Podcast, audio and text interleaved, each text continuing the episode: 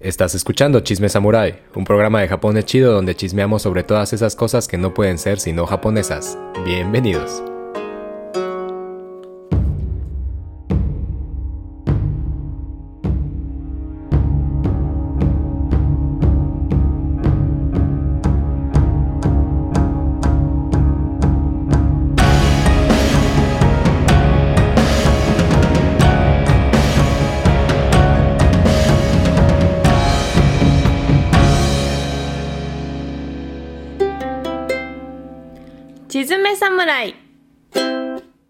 Kioto. La mítica y espléndida Kioto. El último bastión del pasado japonés. Un lugar que no se ha negado a seguir legitimando la divinidad del sol y las sombras que despliega sobre las calles de un Japón mm, estrechamente fantasmal. ¿Alguna vez has pasado por Kioto? Es una ciudad con mucho misticismo, yo creo. Mm, Por mucho tiempo la capital imperial y hasta la fecha siempre en las revistas como la visita obligada cuando se pasea por el Japón. Hablar de Kioto es ambiguo. Oh, vaya que sí. Pero también es hablar de un mundo fantasmal que se transformó en lo que debe estar oculto. Aunque yo creo que si ponemos atención todavía hay algo que se resiste a los efectos de la memoria despoblada y la reinscripción del imaginario.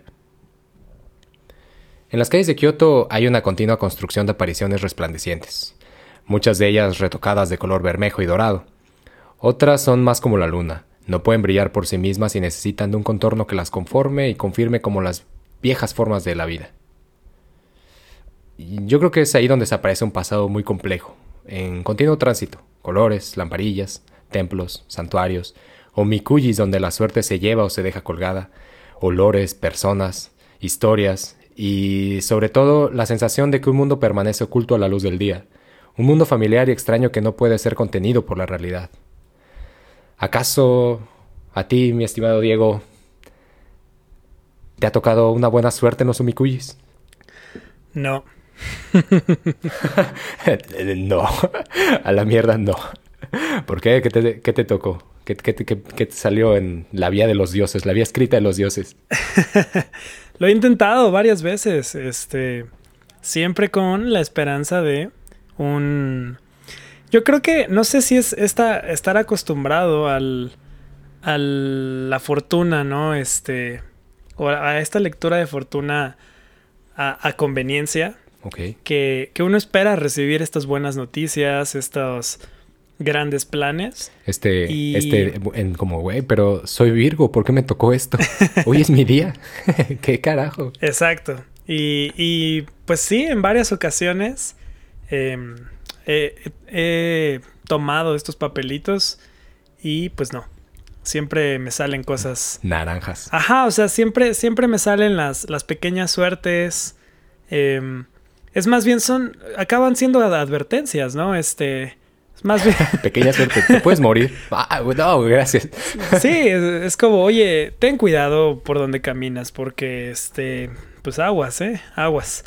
Y me pasó, me, Pasan muchos coches. me pasó en una, en una muy interesante con, con mi exnovia. Vamos a, a este, te- eh, bueno, no, no era un templo, era am, las casas. Era un restaurante. Era un restaurante. no, e- era un bar, ¿no? Eh, no, vamos a las cascadas estas de Fukuroda Ok. donde se supone que hay, hay este contexto de ser como una especie de lugar para, para enamorados. Y tenían, tenían este... No se mató nadie ahí Es- porque luego los lugares para enamorados es donde se mató alguien. Es probable, es probable, pero desconozco. Qué cagado, ¿no? Eh, voy, a, voy a investigar. Em, y entonces está, está este, este pequeño mm, puestito de, de omikuji. Y pues ya, ¿no? Vamos todos emocionados a tomar el omikuji. Y, y es así como, oye, pues eh, aquí en el santuario del amor, en este lugar tan dado a el romance, eh, aguas, Aguas. aguas, ¿por qué? Eh, Te puede salpicar la cascada. Ajá, exacto. Y es como de, mm, no sé si quería leer esto en este preciso instante, pero bueno. Y la, la, la, la muchacha así de... ¿A ti qué te tocó? Eh, que nada, que use impermeable. Que use impermeable, la- que la cascada salpica muy fuerte. Sí. Sí, no, no, no. Está locochón. ¿Tú, ¿Tú seguido vas a... ¿Te gusta a probar tu suerte? No, le tengo miedo a, le tengo miedo a mi suerte. Como que le tengo, me acuerdo, ¿sabes qué me acuerdo mucho? No sé, no sé si te acuerdas tú. El día que fuimos, que, que fuimos con toda la chaviza del barco, este, mm, fuimos a, a- al Meiji. ¿Te acuerdas que sacamos todos sumikuyis por ahí? Sí. No, no me acuerdo si fue, según yo sí fue en ese, en ese lugar. Sacamos nuestro umikuyi, que es este, este, digamos, traducido como el decreto de los dioses, por algo así. Y es tu suerte, ¿no? Y puede haber todas, todo tipo de suertes, ¿no? Gran suerte, pésima suerte. Y mm, me acuerdo que todos nos tocaron suertes muy variadas, pero me acuerdo que a días de subirnos en este barco llamado el Barco Mundial de la Juventud, donde íbamos a cruzar los mares, me acuerdo que le salió a Fer como, este, pequeña suerte, no viajes en barco. y que era como de, ah, ah, ah, chinga. y, y como, ¿y ahora qué hago? Y, y creo que eso es lo que me da miedo de sacar Omikuyis, como que inevitablemente le vayan a atinar. Como, ah, mierda, ¿qué sabes tú? ¿Qué sabes tú que no sé yo, papelito de la suerte? Sí. Y, y no es solo hacerlo, no solo hacerlo. Le tengo como ese, ese respeto, como de, ay, ay, ay, no vaya a ser. Mejor veo, el, mejor veo el horóscopo. ¿Qué le depara Virgo? ¿Cuáles son mis días de la suerte? A los Virgos de los últimos días. Sí, sí. A mí, a mí, bueno, lo que sí me gusta de, de estos, de estos omikuji es que muchas veces vienen con, con una figurita de como de latón, Ah, sí. ¿no? Con, con este como, eh, pues sí, eh, insignia. Y, y no sé, como que algo, algo dentro de mí lo relaciona con, con las medallas Pokémon. Entonces, Ah, claro. esa es la parte chida. Como de, güey, ya tengo dominado, tengo dominado el gimnasio Las Cascadas. Exacto. Ya ahí, ahí tienes el, el- el gordito. Al gordito, este, que va a representar a este gimnasio. Pues ya. Algo bueno salió de, de este papelito. Es cierto. Creo que, en- creo que en ese... Sí, si lo ves así, está... eh, como que si lo ves así, y ahora, ahora sí quiero ir por mis sumikuyis. Como, ah, mierda, ahora sí quiero. Carajo. Ahora que, que me ha pasado que, que en algunos no viene, no viene en, en inglés o en, en un idioma a- a diferente al japonés. Sí, también. Y entonces también ahí no sé hasta qué punto eh, uno entiende, ¿no? Todo lo que viene ahí. Sí, es como... mm, Aquí dice que la voy a romper, pero no dice exactamente cómo. Aquí dice que me voy a morir, pero no dice exactamente cómo. aquí, aquí dice que me va a perder. eh, No dice exactamente cuándo. Exacto. No, y sí, sí, sí, sí. Sí, eso es todo también, es todo un... Además, fíjate que pasa algo muy interesante con las... Con los malentendidos, la mal... la- la, mm, como todos estos... mm, ¿Cómo podemos llamarle?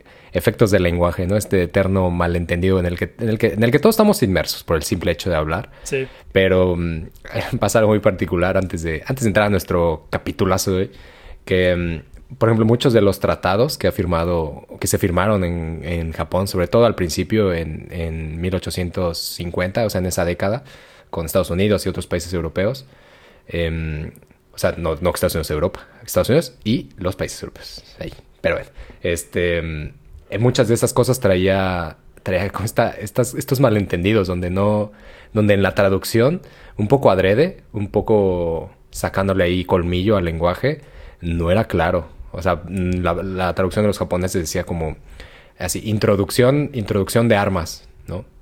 Y, y entonces en Estados Unidos decían como, eh, o sea, esto, esto quiere decir que me permites entrar con armas. Y acá era como, pues introducción, güey. Y es como, o sea, por eso, introducirlas o presentártelas. Es como, no, güey, pues introducción. ¿no? Es decir, había la selección de palabras en las que no podías realmente saber si se, de- si se si, si significaba esto o significaba lo otro, ¿no? Y eso ha sido repetitivo a más no poder y hasta la fecha con el tratado de, de cooperación mutua de seguridad entre Estados Unidos y Japón existen estas cosas con la introducción de armas nucleares. Y era como, es como, Uy. o sea, ¿te refieres que las puedo introducir o te refieres que las puedo presentar sin realmente meterlas al país? Es como que, ¿qué te refieres con introducir? Y, Chanfles. y pues sí, es, esto mismo aparece en los omikuyes, o sea, esta misma suerte, esta misma lectura de, como, güey, depende desde dónde lo estás leyendo, depende cómo lo quieras leer, porque se presta. O sea, yo creo que en general los lenguajes, ¿no? Se presta la malinterpretación y, Sí. y pues no quieres malinterpretar tu mala suerte. O sea, tu buena suerte igual, o sea, sea lo que sea, no te vas a morir. Pero malinterpretar la mala suerte, ¿qué pedo ahí? ¿Qué pedo ahí? Pero bueno, este... mm, hoy tenemos un chisme tremendo. Eh, no necesariamente gira en torno a Omikuyis, pero a mí siempre me gusta preguntarle a las personas por su horóscopo o su suerte, entonces está chido, está, está, está curioso.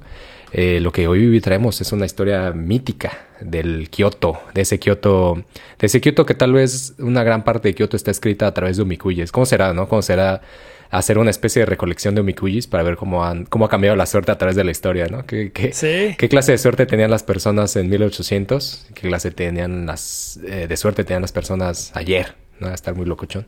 Claro, y- y, Este- las empresas, ¿no? De, de Omikuji. Eh, Sí. O sea, ¿quién, ¿quién los escribe? ¿Por, ¿Por qué? ¿Cómo? ¿Con qué, Sí, con qué este, autoridad? ¿Con qué ojos? Exacto. ¿Con qué, ¿Con qué ojos los dioses me están diciendo esto? Ya sé. Pero bueno, esta, esta historia es una historia. Es una historia de Sakamoto Ryoma donde no hablamos de Sakamoto Ryoma como tal. Y describe muy bien todo este mundo familiar y extraño que está a veces contenido por la realidad, como la suerte o como los fantasmas. Esto es Chisme Samurai y hoy presentamos el incidente del Teradaya. Esta historia de Sakamoto es como una historia que puede describir esos años revoltosos de- del Japón premoderno. Ya estuvimos, estuvimos hablando en- en el gran episodio del Bushido sobre, sobre ese, ese momento en el que Japón pasa de ser el Japón premoderno al Japón moderno, simbólicamente por la restauración del emperador en el poder. En ese momento mencionamos un poco al buen Sakamoto Ryoma, así muy breve, muy breve. Y mm, me pareció justo y necesario echar un chismesazo del buen Sakamoto y de un incidente llamado el, el Teradaya, que, el- que, que yo, yo, yo escribí el Teradaya como una posada, ¿no? no tanto como un ryokan, sino como este lugar, este lugar barato, que dices como, "Ah, ya, voy, ya estoy cansado, ya, o sea, ya he caminado un rato, estoy cansado, hace hambre, con que haya un futón, la libro, pues aquí me quedo en esta posada. Ese era el lugar, ese era el Teradaya. Em, para. Yo creo que Sakamoto tiene una. Hay un encuentro que tiene este güey con un, con un cuate que puede describir perfectamente esta, es- esta transición, ¿no? Esto que les decía al principio, esta especie de, de continua transición, de reconstrucción, de construcción de, de, un mundo imaginario que poco a poco va siendo desvanecido.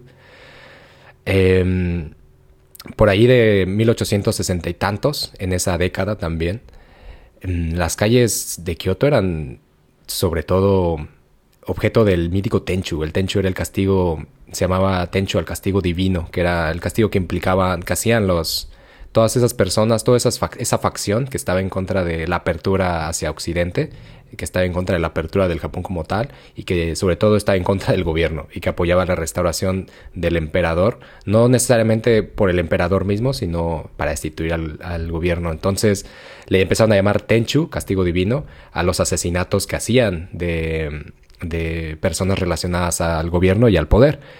Entonces hay un encuentro muy particular en uno de esos callejones de Kioto. Las personas que han ido a Kioto tal vez se han dado cuenta de eso, de que hay unas, de que hay zonas muy estrechas. Kioto también, Kioto se ha incendiado varias veces. Este, y, y como tal, Kioto ha sido una, una eterna reconstrucción, ¿no? Hasta el- de todo, desde todo tipo. Reconstrucción eh, arquitectónica, pero también reconstrucción un poco mitológica. Eh, entonces, en uno de esos pasillos hay una historia donde el, buen Sakamoto Ryoma se topa con un cuate que se llama Hiaki Seiji. Con ese güey estudió en, en, en Kochi, que mm, ho- hoy es Kochi, está en Shikoku, esta pequeña isla cerquita de Kansai. Y ahí estudió con ese güey Kendo, ¿no? Entonces se encuentran los dos, Sakamoto Ryoma se fuga de, de Kochi y llega hasta Kioto. Y ahí se encuentran, se vuelven a ver y es como de, mames, güey, güey, ¿cómo has estado? Qué loco. Y ellos normalmente, pues, eran buenos amigos, aunque no eran como súper entrañables, eran cuates, los dos eran, eran de estos, estos samuráis que no eran una clase muy alta, eran un poco ahí como del, digamos, de la perrada. Entonces tenían una especie de buena relación. Entonces, pues ya, nada, se encuentran. Y Sakamoto lo mira, mira a este güey al, Higeki, al Higaki, muy, muy fijo, como de, yo te conozco, güey, qué pedo. No, y dice, güey, no mames, eres el Higaki, güey, Ryoma, no mames, qué loco, güey. Y, y, este, y entonces agarra a Sakamoto. Esos, esos eran los tiempos del Tenchu, del castigo divino. Entonces Sakamoto le dice como, güey, este vato, un consejo, güey. Con una espada tan larga como esa, yo creo que en una calle, en, o sea, en unas calles, calles estrechas como las de Kioto, se me hace que te van a, te van a matar. O sea, no, no que te quiera leer tu suerte, no que sea un, no que sea este la vía de los dioses, pero se me hace que te van a matar con una espada tan larga. Y digo, si alguno de ustedes ha visto, este, otra vez mencionando al buen Ronnie Kenshin, esta peli donde, donde abre con, con este güey apareciendo entre las sombras y, y tajándose, creo que a cuatro o cinco del, del Shinsengumi, un poco ese era el ambiente. Asesinatos en calles estrechas, oscuras, en mitad de la noche. Y pues claro, cuando Sakamoto le dice, le da ese consejo a Hiaki, sabe, sabe, o sea, sabe lo que habla, sabe lo que habla, sobre todo porque Sakamoto, era una especie de, transición entre esos grupos, entre la facción del gobierno y la facción rebelde. Entonces, pues es como, güey, yo creo que una espada tan larga no te conviene, te van a matar. Y entonces Sakamoto se saca del, dentro del kimono, le dice, güey, yo te recomiendo un Daito, que es una espada corta. Yo te recomiendo una de estas. Es, mm, tal vez no es, no es, no parecía tan letal como la katana, pero en las calles estrechas, yo creo que sí, un Daito te, se rifa más. Em, entonces, como que el otro güey de, ah, no mames, güey, güey, gracias por el, gracias, gracias por el consejo. Y pues ya, se despiden y se van, ¿no? O sea, cada quien a su lado y así. Y se encuentran un año después. Y ese año después, em, este güey el Higaki le dice como, güey, no mames, güey, Sakamoto, güey, seguí tu consejo, chécate, chécate nomás, ¿no? Este, el Daito que me compré, ¿no? Ya se había armado con un buen Daito. Él ya tenía uno por el simple hecho de ser el samurái, ya llevaba, llevaba dos espadas, una más corta y una más larga. Pero, pero dice como, güey, este Daito si, si trae con queso. Y Sakamoto le dice, güey, está muy chido y todo. Y no, no es por llevarte la contra siempre, pero se me hace que el Daito ya no, hace, ya no le hace nada a nadie, güey. me acaban, ya, ya sabes si ya está pasado. Me acaban de regalar un, uno de estos. Es, como cuando, cuando te compras, ¿no? Un, celular así después de dos años, este, y crees que estás en onda y de repente ya nadie, ya nadie tiene ese celular, ¿no? Sí, sí, sí, es como te compras el clásico eh, cassette que trae un cable auxiliar. y dices como, no mames, güey, con este, con este voy a poder escuchar música en donde sea. Te subes al coche y ya trae CD. Y es como, ah, ah, chis, María, chis. Y luego te compras un CD y es de, te compras tu, tu, estuche de CDs y alguien te dice como, no, este ya el MP3, güey, ya traigo los éxitos de ayer y hoy. no, ¿qué pedo? A esa velocidad, a esa velocidad trepidante ya empezaba, ya empezaba a cambiar en Japón. No, esto sucede ya habiendo Japón firmado muchos tratados y camino a la caída del, del gobierno Tokugawa. Entonces, claro, los cambios ya estaban, estaban ahí. Sí. Entonces, pues Sakamoto le dice como, güey, pues a mí me acaban de regalar este revólver, un revólver Smith Wesson que, que, introdujo Estados Unidos. Y, y, lo he estado utilizando últimamente. En eso así, como estaban en una zona un poco apartada las afueras de Kioto, dispara al aire, ¿no? Y el otro güey así de, uh, güey, qué chido, güey. O sea, güey, qué chido. ¿No? Y Sakamoto es de, pues sí, la neta es bastante útil. Y lo decía con muchísima razón, porque esa, esa arma sería el arma que le salvó la vida en el Teradaya, que es a, donde vamos. La cosa es que al poco tiempo se vuelven a encontrar, ¿no? Y, y el Higaki le dice como, güey, me costó trabajo, está caro, pero ya tengo mi, mis Midan Wesson. Y Sakamoto le dice, no, pues ya es tarde, chavo, vas tarde, vas tarde. Estamos, estamos en 1866, ¿qué pedo, güey? Vas, vas, vas tarde. Eh, yo creo que ya un revólver a estas alturas de la vida ya no te, ya no te saca del paso.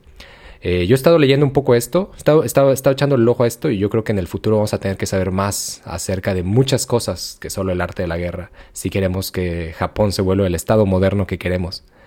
Y mm, la neta te recomiendo este, este textito está muy interesante. Y entonces se mete la mano al kimono y en lugar de sacar eh, otra, cualquier otro tipo de arma conocida por los samuráis tal vez, saca un libro de leyes internacionales. Y le dice, te lo recomiendo, güey, está muy bueno. Y el otro elegía aquí de, ah, no mames, no, mames.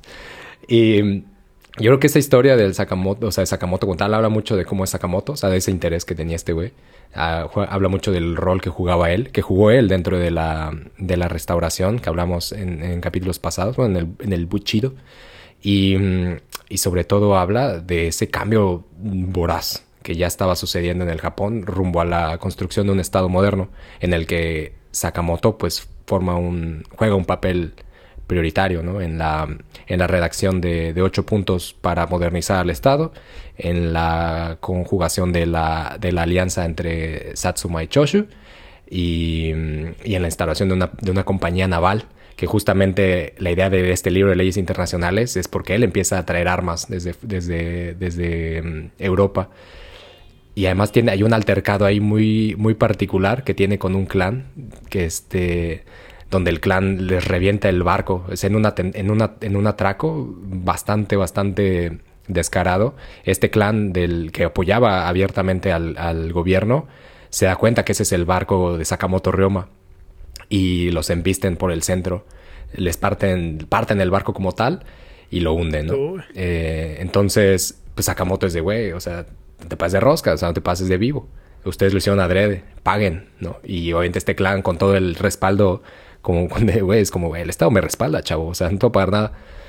Eh, agarra Sakamoto, se compra este libro de leyes internacionales, no, se lo compra, sino que lo adquiere, eh, lo empieza a leer. Ya, ya en ese momento se empezaron a traducir estos libros al japonés, digo, al, al final era sobre todo porque Estados Unidos dice esto es lo que rige el mundo y, esto, y con esto es con lo que tenemos que tratar. Entonces a partir de ahí empiezan a, empieza este güey a, a, involucrarse mucho en eso y termina llevando eso a juicio y haciendo que el, uno de los clanes más poderosos dentro del estado le, le pague todo.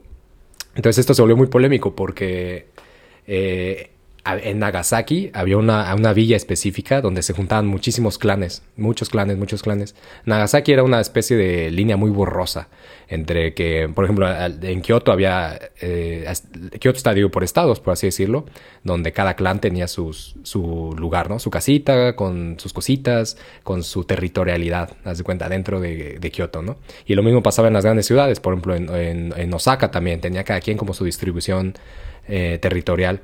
Pasaba lo mismo en la capital y así.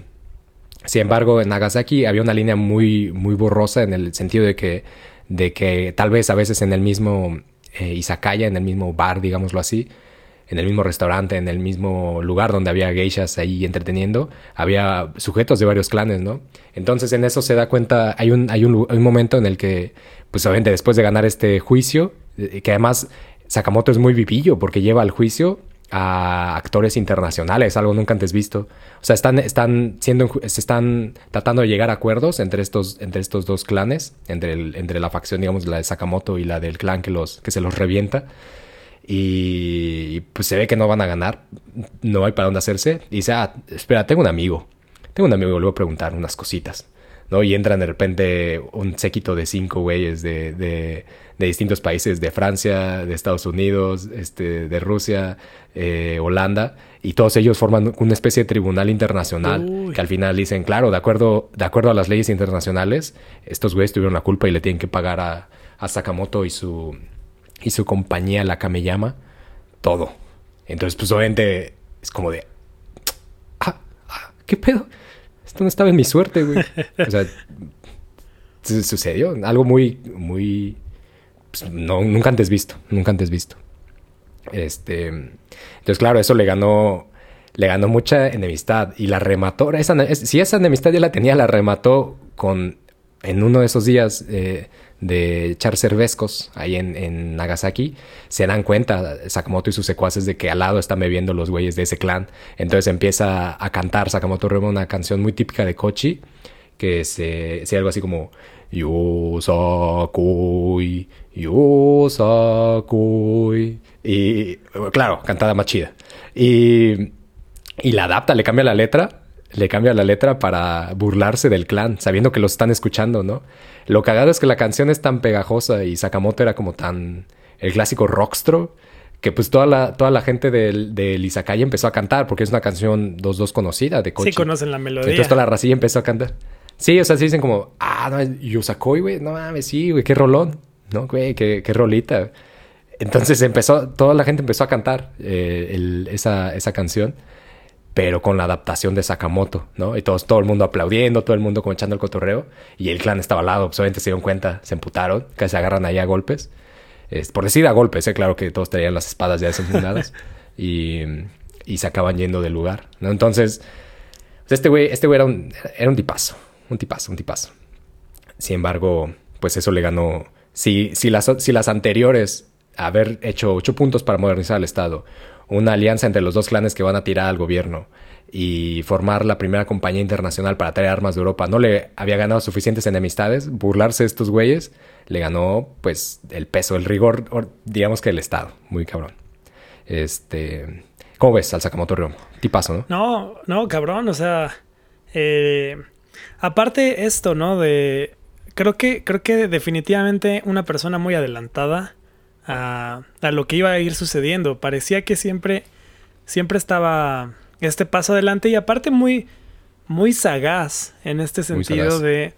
Eh, o, sea, en, este, en este contexto sí vale más mi espada, pero en este contexto de acá me vale más este libro y me vale más este, este poder que, que, te, que te puede dar el conocimiento. Entonces, creo, creo que, que es eso. O sea, una persona tan aguda, pues eventualmente iba a meterse en problemas en el Japón de esos tiempos. Sí, sí, sí, sí.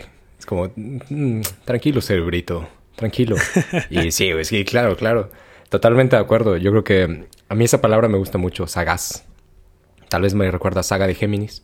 Tal vez me recuerda a la prefectura de Saga. Pero a las, a las sagas islandesas. Pero sagaz, creo que, creo que Sakamoto Ryoma era sagaz, sin duda. Sin duda. Este. Pero bueno, eh, yo creo que eh, esta, o sea, estas anécdotas eh, hace pensar que Sakamoto pues estaba en todos lados, estaba, traía la cabeza en, en, en, todos, en todos, todos lados. Este, sin embargo, pues nada, durante, durante este Bakumatsu, que es la caída del gobierno Tokugawa, pues Sakamoto es, es, como el, la figura a seguir, ¿no? Pero hay quizá un, como un momento por ahí de 1865 donde, además de este incidente que les acabo de decir, pues genera, eh, eh, es cuando hace esta alianza, sobre todo es ese momento en el que hace esa alianza de, entre el clan Choshu y Satsuma, donde, donde se vuelve realidad todo lo que está haciendo, ¿no? Porque al final, pues una demanda es es una demanda, iba a pasar, ¿no? Iba a pasar, en, el, pudo haber pasado en otro momento, sin embargo, pues claro, pasó con Sagamoto. Eh, hacer artículos para modernizar el Estado, pues se teorizaba mucho sobre diferentes formas de organización, ¿no? Pero, pero podemos decirle que declarar la guerra abiertamente al, al, al gobierno Tokugawa, eso sí, eso sí la rompió.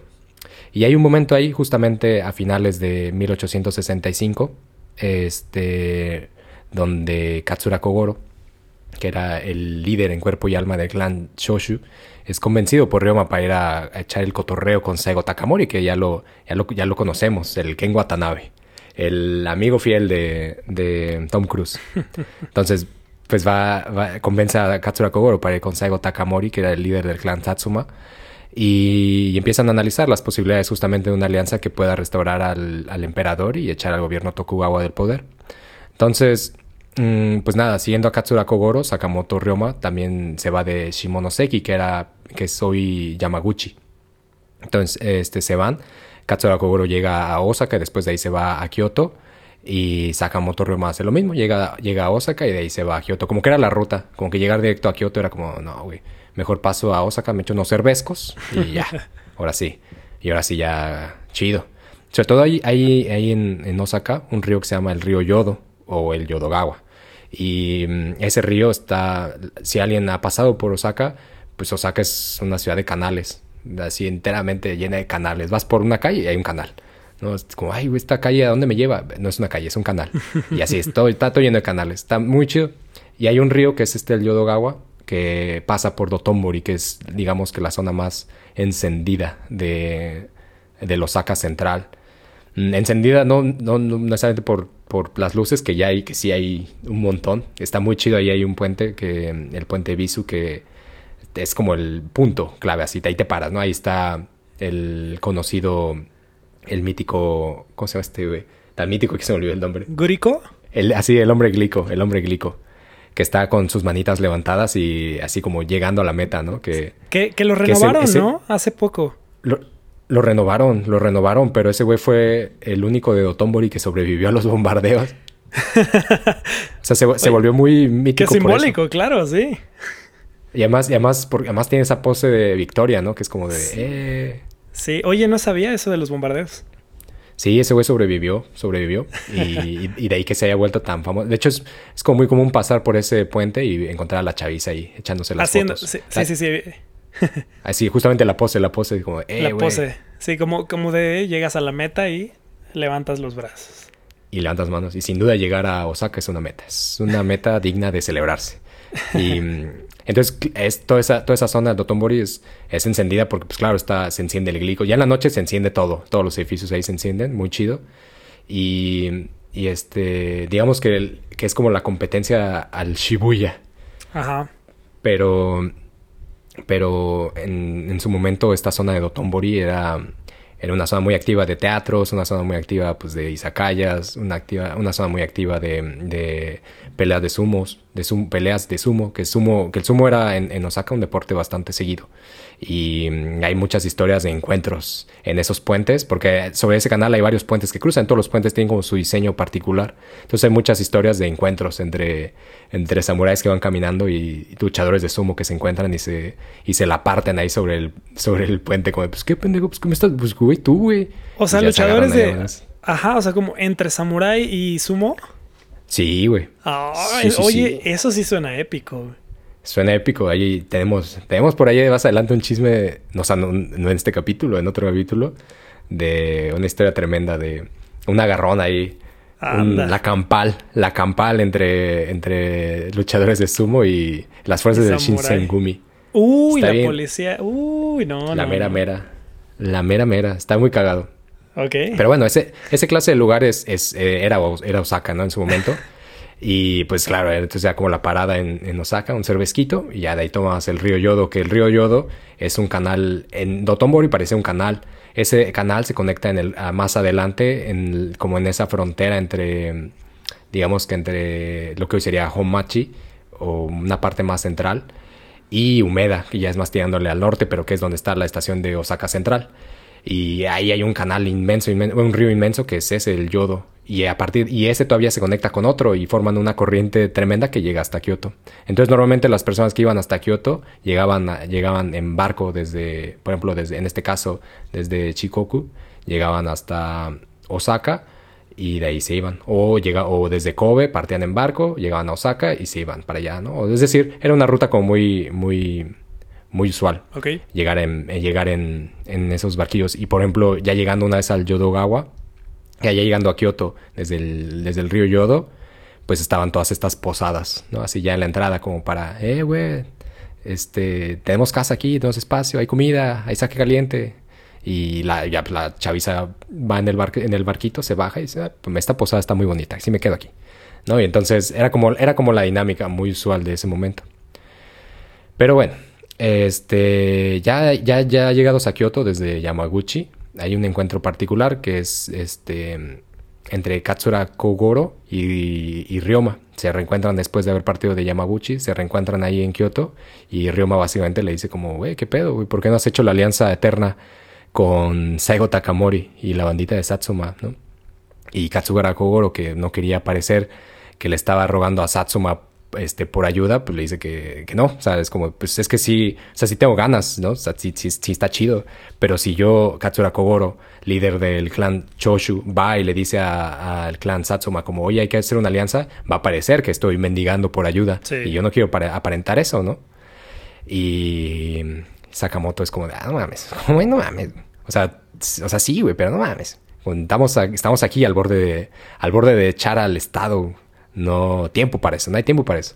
Sin embargo, pues claro, era un momento crítico en el que, en el, que el Estado, en el que el clan Tokugawa ya había amenazado con invadir el clan Choshu, ¿no? Por andar de alborotadores. Entonces, pues todo esto empieza a hacer mucho sentido, ¿no? Estas, estas pequeñas jugadas dentro de, dentro de estos dos clanes y, y Sakamoto Ryoma. Este, entonces, pues nada, eh, agarra lo que, lo que hace es que Sakamoto Ryoma va a visitar a, a, Saigo Takamori del clan Satsuma y le cuenta, ¿no? Como de, güey, este, ya firmaron la alianza, nueva y eterna con los de Choshu. Y lo mismo, ¿no? Nada, pues es que si yo voy y le ofrezco una alianza, va a pensar que me dan. Estos güeyes van a pensar que me están dando pena. O sea, que siento lástima por ellos y yo no quiero que eso sienta. O sea, yo no, eh, no es lo que yo siento y no quiero que ellos se sientan así, ¿no? Es, o sea, se va, la enemistad que ya tenemos se va a hacer más intensa y pues no. Entonces, como que en, ese dimes, en esos dimes y diretes, al final sí se encuentran, ¿no? Se encuentran los dos líderes y terminan firmando un, un acuerdo de seis artículos que, entre otras cosas, los compromete a ser aliados militares, pensando en que Satsuma debe apoyar a Choshu si es que el Estado se les deja caer con todo, que pues así fue. También quedó escrito que, que Satsuma haría lo posible por limpiar los cargos que pues, se dicen falsos. Yo creo que son muy verdaderos, pero también falsos. O sea, ahí como también haría algo muy contradictorio, pero bueno, los cargos falsos que provocaron que Choshu fuera enemigo imperial después de un levantamiento armado que hizo Choshu en, en el Palacio Imperial en Kioto.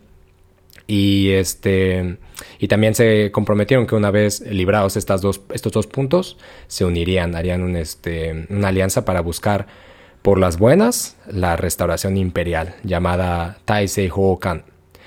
Y si no era por las buenas, pues por las otras buenas, un poquito más bélicas. Pero que sea como sea, había que conseguir la restauración imperial.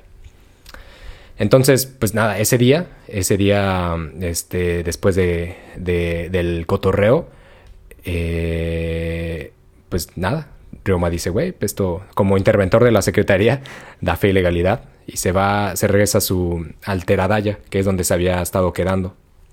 Este, esto queda, queda hecho el 23 de enero de 1867. Nada más como contexto, porque un año, justamente, casi justamente un año después, se realiza, se hace, se hace ese Taisei Hokan, esa restauración imperial se logra un año después, pero es ese momento, el 23 de enero de 1867, cuando podremos decir que queda sellado el destino. Sakamoto, de hecho, utiliza, agarra los seis artículos que hicieron, que estaban todos hechos en caligrafía negra, y ese güey en el reverso le pone caligrafía roja y lo sella, ¡pum! Y es como, ya aquí quedó. O sea, este es, este es ya el momento en el que estamos firmando, dando por hecho que el gobierno Tokugawa va a ser echado sí o sí. Entonces, pues nada, se va, se regresa al Teradaya, a la posada del Teradaya. Y este, que está a orillas del río. De hecho, todavía tú puedes ir a Kioto. Tú puedes ir a Kioto y estar, y ahí sí, el Teradaya, está ahí bien bonito. Mm, este, luciendo sus, sus cosas muy teradayas, sus cosas de posada. Y está, muy chido, muy, muy chido, muy chido. ¿Han, han ido modernizándolo o, más o menos si se intenta conservar la esencia original? Yo creo que lo han ido, a este, mm, ¿cómo decirlo? Se ha abarrocado, se ha vuelto un poco barroco. O sea, como, pues como pasaron muchas cosas ahí. Eh, como que ya es como, ah, cuélgale este cuadro, ¿no? Donde, que es una foto de Sakamoto Ryoma. Ay, cuélgale, esta insignia que por aquí pisó Sakamoto Ryoma. Este, cuélgale esto de que aquí se hospedó no sé quién. Entonces, lo, que, lo que en su momento era una posada muy sencilla, ahora es un museo. O sea, es un museo y es también, sigue siendo posada porque te puedes quedar. Pero, pero toda la planta de arriba es, pues es museo, ¿no? Entonces, hay como una sensación extraña. Es un poco la sensación de es, un poco la sensación de un castillo de Osaka que por dentro es moderno, por fuera es como de ah no, es que bonito. Sí. Te metes y es como de hora, güey, ni la iglesia de ni la iglesia de este de ¿cómo se llama? de Santa Rosa está tan barroca como este castillo, o sea, no y de así pantallas y cosas por todos lados, está Era lo que te iba a decir, ¿no? Como así lo, lo ves súper tradicional y, y de repente adentro este estas eh, atracciones, ¿no? De eh, videos de, de samurai en eh, realidad aumentada, con proyección, mapping en 3 Y dices, ¿qué pedo, güey? ¿Tranquilo? Sí, oye, tranquilo, viejo. Esto es más real que la realidad, güey. O sea, un, segundo. Sí, sí, sí. Yo creo que un poco, un poco así se volvió el Teradaya. La parte de arriba, porque la parte de abajo está muy chida. Está, la, la mantienen muy, digamos que muy, dentro de todo lo posible, muy sencilla. Y hasta hace no mucho, uno de los cuartos de arriba, que era donde también te podías quedar, este también lo tenían como muy, muy sencillo. Está muy bonito, está muy bonito. La neta, si, si pasan por... Está en Fushimi, que es lo más conocido allí pues, es el Fushiminari, que es como este súper... Eh, templo, es este santuario, perdón, que tiene como bueno, un montón de puertas de toris. los tori rojos. Sí, que tiene tiene un montón. Este, está cerca, no está muy lejos de ahí. O sea, tampoco está a la vuelta, ¿no? O sea, igual y no se vayan caminando. Pero, te queda está como en en el mismo viajecito. Sí, en la misma zona, exacto. Y, y cerquita de ahí hay una cervecería, que es la cervecería Kappa, que no, hombre, no, hombre, no, hombre. Está tremenda. Y hacen también Nihonshu, sake. Está muy bueno. Entonces, es como un viaje redondo. Dices, no mames, aquí casi se muere el Sakamoto, güey. Salud. Y está, está padre. O sea, es muy redondo. Está, está muy redondo el, la- el área, la verdad. Está muy chido. Este, pero bueno. Este, es- esa noche, esa noche el- del, del 23 de enero, pues este güey, el Sakamoto regresa a la, a la posada. Y ya, ¿no? Como que sube y dice, güey, no, ya, sí, hoy sí me la rifé. Sea lo que sea, sea lo que sea, hoy sí me la rifé. Eh, se echa una ducha, eh, platica con el Miyoshi, que Miyoshi, Miyoshi era un güey que, que venía de un clan que se llamaba Chofu. Y este güey, cuando salió de Yamaguchi, eh, haz de cuenta que Sakamoto, pues obviamente ya todos sabían como que Sakamoto, si alguien corría peligro en esta, en esta vida era Sakamoto Ryoma. Y ya estaba, ya había pasado todos estos cánticos con ese clan. Este, ya había promulgado sus, sus ocho puntos para modernizar el Estado. Y ahí estaba, o sea, el riesgo estaba latente. Entonces, un poco consternados el clan Choshu, le dice como, güey, llévate a esta bandita que te cuide. O sea, no tienen que ser tus guardaespaldas, pueden ser tus amigos. Y entre, un- entre ellos está Miyoshi, que era de, un clan llamado Chofu. Entonces, Miyoshi era un experto con la lanza. Era un perro del cerro, o sea, estaba muy, muy avanzado con, con la- las artes de la lanza. No, entonces, pues ese güey también, el Miyoshi se estaba quedando en el, en el Teradaya. Entonces, nada, sube este güey, el Sakamoto sube a su cuarto. Como empiezan a cotorrear, este, el Miyoshi se pone la pijama. Sakamoto pues, está así como que dicen, ah, yo, creo que así, así al fresco, güey, está haciendo un poco de calor. Como que, como que pues así está chido. Entonces, pues nada, se van a dormir. La cosa es que como eso de las 2 o 3 de la mañana, había una muchacha que se llama Narasaki Ryo, que es más conocida como la mítica Oreo, o la chica que le salvó la vida a Ryoma. Esa muchacha, este, en una de esas, en una de esas visitas que, que, no, pues que saludcita, que en el Teradaya, pues me decía la buena Oreo, que siempre que, se acaba, que acababa de trabajar del Teradaya, pues ya era tarde, ¿no? Entonces normalmente, pues ella se duchaba tarde, dos, tres de la mañana, cuatro. Porque al final, la- digo, trabajar en una posada, si trabajar en una posada es una friega, yo me imagino que trabajar en una posada en ese entonces, con asesinatos a todas horas del día, es, era una friega doble. Este, entonces, Sí, imagínate, Está ¿no? cabrón, está cabrón. Estás terminando tu turno, puta, mataron a otro güey, chale, voy a tener que limpiar, ¿no? Sí, porque además, además en ese Teradaya también iba mm, este Kondo Isami. Kondo Isami era el líder de las fuerzas del Shinsengumi, que era esta, lo, que, lo que habías dicho hace rato, esta policía del Bakufu, hecha de puros, de puros samuráis, de puros ronin, o estos samuráis sin amo, que tenían justamente el objetivo de controlar la situación en Kioto, ¿no? Eran conocidos como los lobos de Mibu y mm, estaba estaban perros, estaban perros. Y si alguien, eh, si alguien era perro del cerro entre todos esos, era Kondo. Y Kondo estaba, o sea, el Shinsengumi estaba cazando también a Ryoma. Entonces, como que siempre estaba ese riesgo porque Kondo Isami visitaba esa posada, o sea, se echaba ahí sus traguillos. No se quedaba ahí, pero sí se echaba sus traguillos. Entonces, como que siempre estaba ese riesgo. Y, y aunque ya le habían dicho a Sakamoto, como de, güey, hay otras casas, hay otras posadas, tampoco te tienes que quedar aquí. Pero, pues, como que el Sakamoto, digo, Él dijo, Nel, esta es la buena. esta es la buena. Digo, estoy seguro, estoy seguro que el hecho de que Oreo estuviera trabajando ahí, pues era como, no, yo aquí, yo aquí estoy chido, aquí estoy chido, aquí, aquí me gusta. Y, y hace mucho sentido, que era como, o sea, güey, Valar Bergul es la vida, güey, yo aquí. Entonces, pues sí, aunque le- por más que le dijeron como, oye, este, hay otros lugares en Kioto muy bonitos, al norte te puedes ir, al sur, incluso Osaka tampoco está tan lejos, ese era de, nah, yo aquí. Este, entonces, pues nada, está esta muchacha ese día, justamente el 23 de enero, ya que se van estos, güey- estos dos güeyes a dormir, está esta muchacha echando la ducha y en eso, y en eso dice que, que alguien entró, ¿no? A la casa y que empieza a escuchar pasos. Las duchas normalmente en ese entonces, hoy, hoy, hoy, hoy en día yo creo que pocas casas, me ha tocado pasar por alguna, que la ducha está afuera, o sea, no está integrada en la casa, sino que tienes que salirte al patio para ir a la ducha. Sí. Entonces, en este Teradaya es así. Hoy ya tiene un pasillo, o sea, un pasillo un poquito techado, donde llegas hasta la ducha. Pero en su momento, pues no estaba tal pasillo, sino que era, era, tenías que salir al jardín, a la ducha, y, y para ir de la ducha a la casa solo estaba cubierta como por un techito, pero estaba realmente en el jardín, al, Al, al aire libre también. aire libre. Sí, una ducha al aire libre, pues como que sí, ¿no? O sea, sí, como que sí se arma. O sea, sí, pero en alguna época del año, ¿no? Porque Porque ya me imagino en, en invierno. sí, invierno sí, no, sí, sí. No, sí. De, bueno, que, de hecho, está, está chido. Me, ha- me ha tocado, he tenido chance de estar en estos, eh, estas aguas termales, en estos onsen, en- abiertos en, en, el- en época de frío. Y es como muy raro porque si sales y dices, Sí, cabrón. hace el choque, claro. Ay. Ajá. O sea, sí te da, te da el chiflón, te pega el chiflón. Pero luego te Sí, metes pero y a es veces- chido, ¿no? Exacto, porque está tan caliente que. Claro, claro. Eh, pues sí. O sea, es como, como que en ese sentido, pero claro, es, es como que tal vez también en este momento es como los, lo estamos viendo como una experiencia recreativa turística, ¿no? No como tu ducha del día. Claro. Del, del día al día. Sí, sí, sí. Por ejemplo, yo me baño, Claro. me baño en mi casa y cuando es enero es de a su madre, como mames. Sí, no, lo, lo que menos quieres es salir al jardín Sí, sí. para llegar a tu habitación. Sí, no, no quieres, no quieres. Sí, no, casi, casi es como tengo el agua caliente y me estoy ya secando. Es como, güey, no mames, güey, no quiero pasar frío aquí. Sí, no, está, está, está, está rudo, está rudo. Y en- eh, yo creo que ya eso habla mucho de Oreo. Es como, güey, ducha a las 3 de la mañana en invierno. Porque No, más en- era enero, o sea, pues Enero, exacto, exacto. O sea, sí, y luego, o sea, 23 de enero, seguro hace frío, así, garantizado. sin duda, sin duda. Como Kioto, Fushimi, 23 de enero, ya eso estaba, eso estaba fresco. O sea, lo que sea, eso estaba fresco. Sí.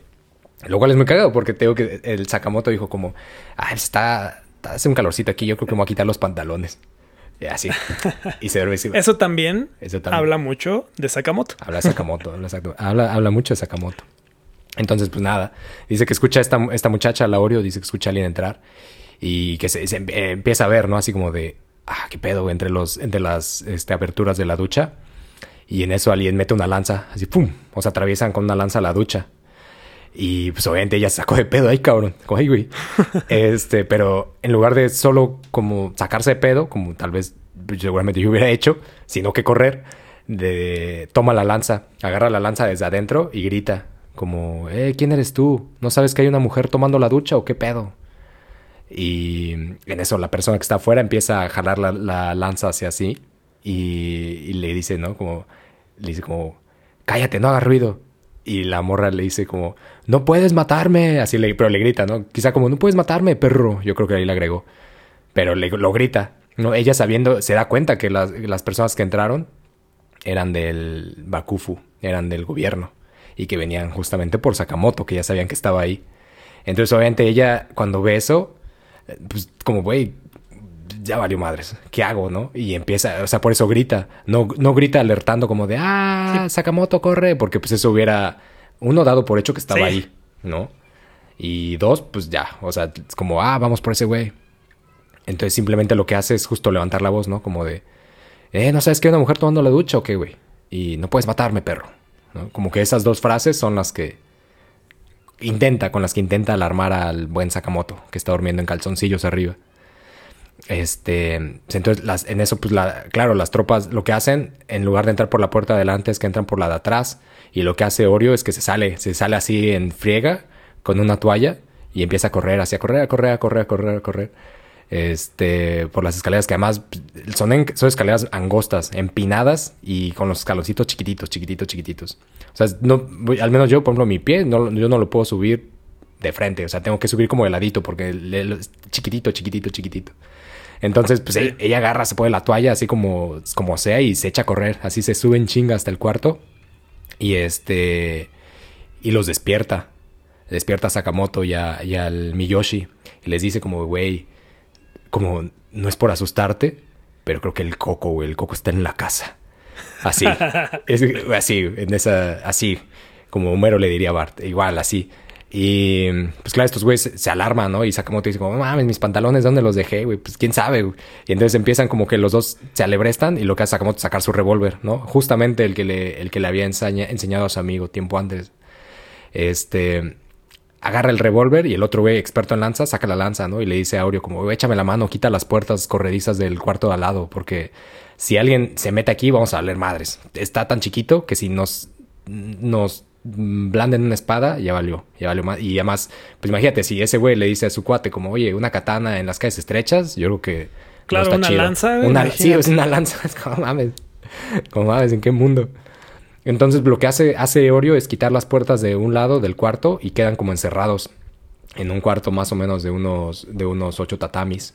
Quedan rodeados en un cuarto de ocho tatamis, que es, es, es, es grande, pero tampoco es monumental. Y, con un pasillo que, que, cruza todos los cuartos, ¿no? Por fuera.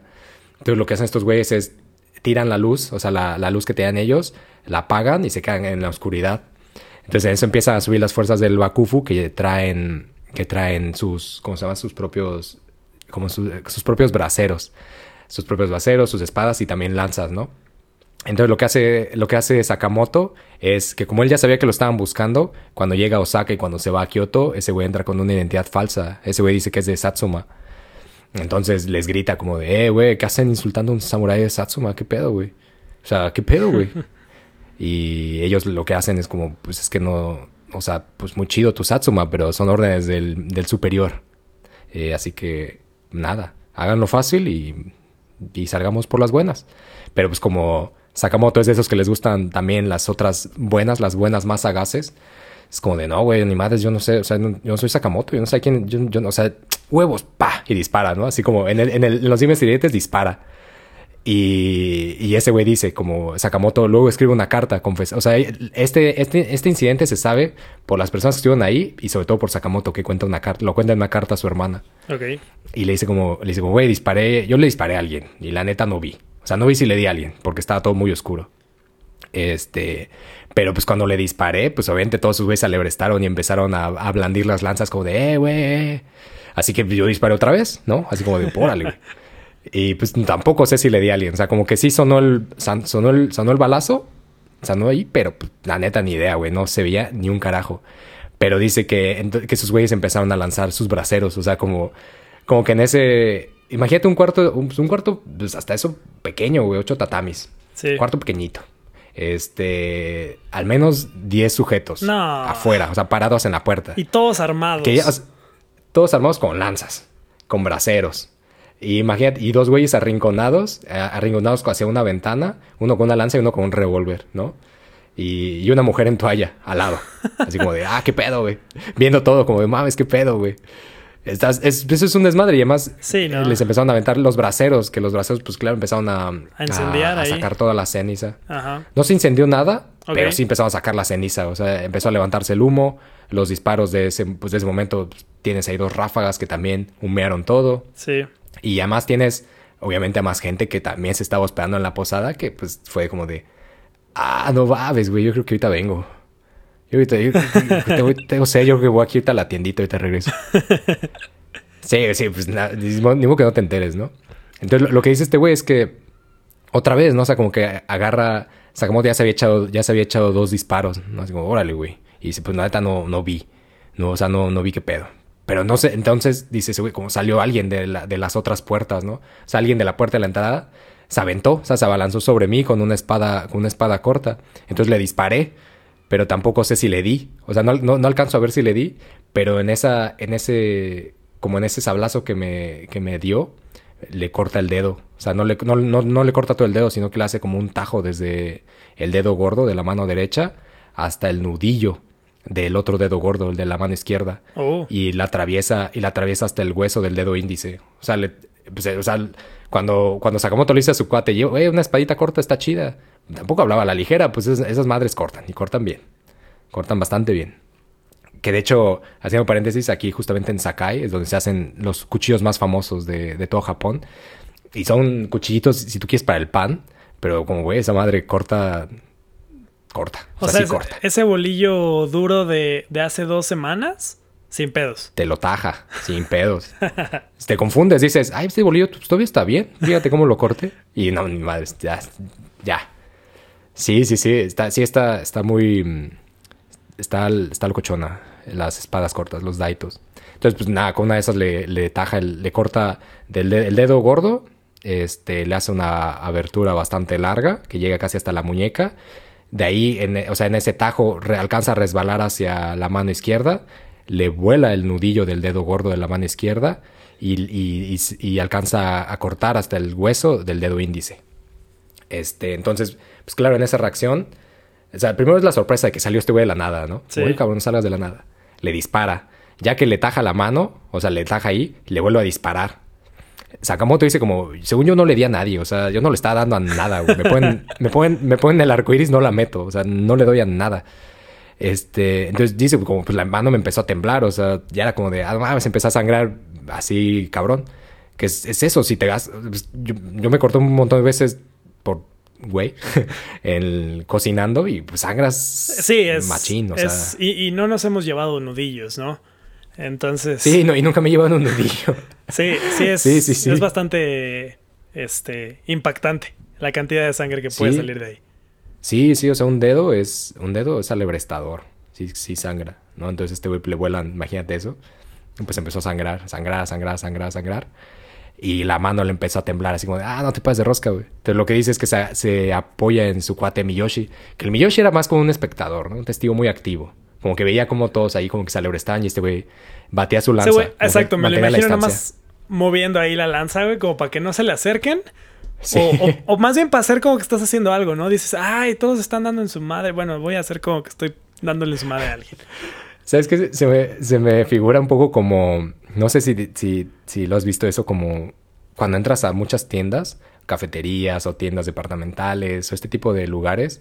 Normalmente los trabajadores y las trabajadoras que están ahí siempre están ocupados, ocupadas. O sea, siempre están Ah, sí, haciendo claro. algo. ¿no? Claro. Como que no hacer nada es como, mames, como que no estás haciendo nada. Sí. ¿no? Siempre. Y se me figura un poco así el Miyoshi, como de, no, o sea, no, estoy, güey, estoy aquí. No, sí, sí, no, ya- ay, güey, casi Sí. le doy, güey, es que no viste, Eh, güey, no viste, pero ya casi le doy. Sí, güey, "Irashaimase". Ah, casi le doy, güey, casi, casi, güey, casi, ahí estuvo. Yo así, me lo, así, así me lo imagino al Miyoshi. O buen tipo Sí. y todo, pero, pero, pero, pues, ¿qué onda? ¿Qué onda? Entonces lo que dice es que este güey es que se recarga en el hombro del Miyoshi y, dispara. Así, un- en lo mismo entre la oscuridad. Ya se había echado cuatro balas, ¿no? Y de las cuatro a nadie. Entonces dispara, así como de, ah, creo que ahí. Y este, y le da un güey. Le da un güey en el estómago.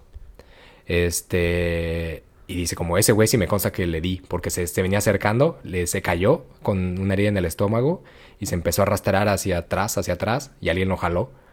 Este, pero dice, pero yo tenía, pues tenía seis, o sea, seis balas, ya me había gastado cinco y pensé que, pues esa una la, la última la tenía que guardar. Entonces se me ocurrió, pues recargar, ¿no? O sea, ¿por qué no? ¿Por qué no, por qué no estás rodeado con 10 güeyes, 9 ahora? ¿Y por qué no te puedes cargar ahí frente a ellos, ¿no? Con un Ah, sujeto adornado ahí con una lanza. Entonces lo que hace es que, que saca las balas, saca el, el este, mm, eh, ah, ¿cómo se llama? El cilindro de la, de, de la pistola, pero se le cae, ¿no? Como, está, como le tiemblan las manos y está lleno de sangre, pues se le resbala todo ese pedo. Se cae el cilindro en el piso y como hay, está toda la ceniza de los braceros que por ahí estuvieron volando hacia ellos, pues no alcanza a ver ni madres, ¿no? Se le caen las balas, o sea, un desmadre este güey. Entonces pues, se le empiezan a temblar las manos y es como, no, ya, valió madres, güey, o sea, ya, ya valió madres. Entonces le dice en el oído a su cuate, al Miyoshi, como de, como de, güey, este, es que pedo, güey, ¿qué vamos a hacer? y el Miyoshi de, güey, yo, yo creo que hay que arremeter, o sea, hay que arrojarnos al enemigo y pelear hasta morir, ¿no? Y Sakamoto de, de eso está bien para ti, o sea, sigue sin mí, o sea, sí ve, pero sin mí. Y Sakamoto, güey, o sea, está chido, está chido, pero justamente Sakamoto había tenido la oportunidad de hablar alguna vez con, con Yoshida Shoin, que lo recordamos por este capítulo de Bushido, del Bushido. Y Yoshida Shoin, en una de las tantas enseñanzas que tenía, y que, y que, y que esta enseñanza se la da directamente a, a Takasugi eh, Shinsaku, y que este güey, que es el que le da el revólver a Sakamoto, se lo repita a Sakamoto, es algo así como, si vale la pena morir, pues mátate. Si vale la pena vivir, pues vive, ¿no? Así, así, as- esas eran las ideas del- de, Shoin. Y, y muy contrario a la idea generalizada de, de, sobre todo muy distribuida por el Hagakure, un libro que se volvió muy famoso, sobre todo porque también lo, este, Mishima lo comenta y pues, lo empieza a distribuir Alianza Editorial y así se vuelve popular. O sea, eso hablo recientemente, pero pues claro que este libro que surge por ahí de, de, de- del siglo XX, siglo, sí, el siglo XX, eh, no es cierto, siglo XIX, principios del siglo XIX, en Saga, pues es un libro muy local, ¿no? Un libro pensado en la dinastía Saga, en la dinastía de Nabeshima, ¿no? Pensado en, en, en educar a los jóvenes, a las jóvenes promesas de Nabeshima, pero pues el tiempo hace que con esta idealización del Bushido, la modernización de los ideales del guerrero, del Japón, de la guerra, etcétera, etcétera, de la militarización, pues el libro del Hakure se vuelve un libro muy importante.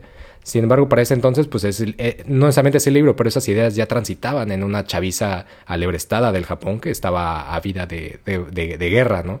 Y eso es un poco lo que trae Miyoshi encima, es un poco lo que trae el clan Chofu, ¿no? Como de, güey, pues vamos a pelear hasta morir. Pero Sakamoto, que conocía a Yoshida Shoin y conocía esta, esta como esta idea, le dice como, güey, ¿sabes qué? No, vamos a escapar. O sea, no hay pedo, no hay pedo, o sea, no pasa nada, si no, no pasa nada si no nos batimos aquí hasta morir, güey, hay que, hay que escapar, ¿no? Sobre todo, pues es simbólico, fue el mismo día en el que firmó el, la alianza nueva y eterna entre los dos clanes que iban a acabar con el gobierno Tokugawa, entonces, pues claro que Sakamoto decía como, güey, no, aquí no, no podemos morir. Vale la pena. Vale la pena vivir, ¿no? Entonces lo que hace es, le dice, güey, ¿ya viste la ventana que está atrás? Según yo, hay un techo ahí, güey, hay que correr, güey. Entonces como que los dos se, se quedan viendo como de...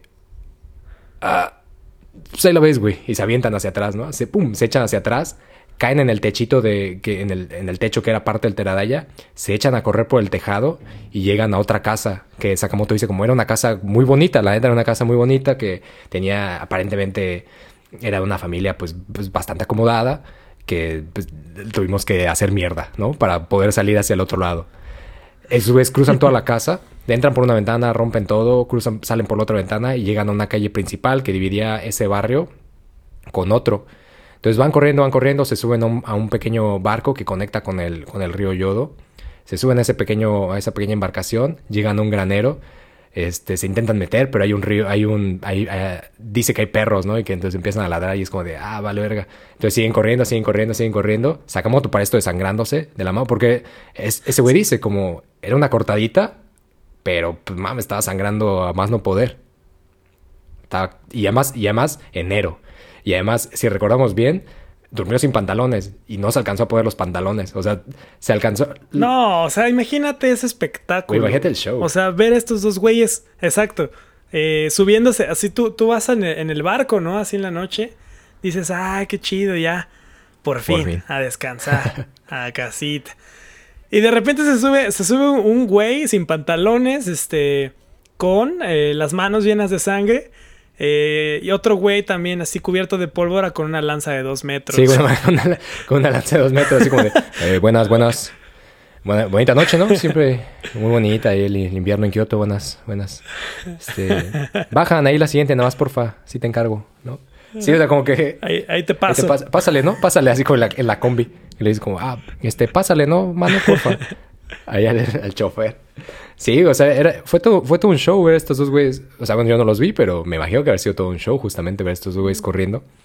Y total, alcanzan a llegar a una especie de granero donde Sakamoto se mete y pues está temblando, ¿no?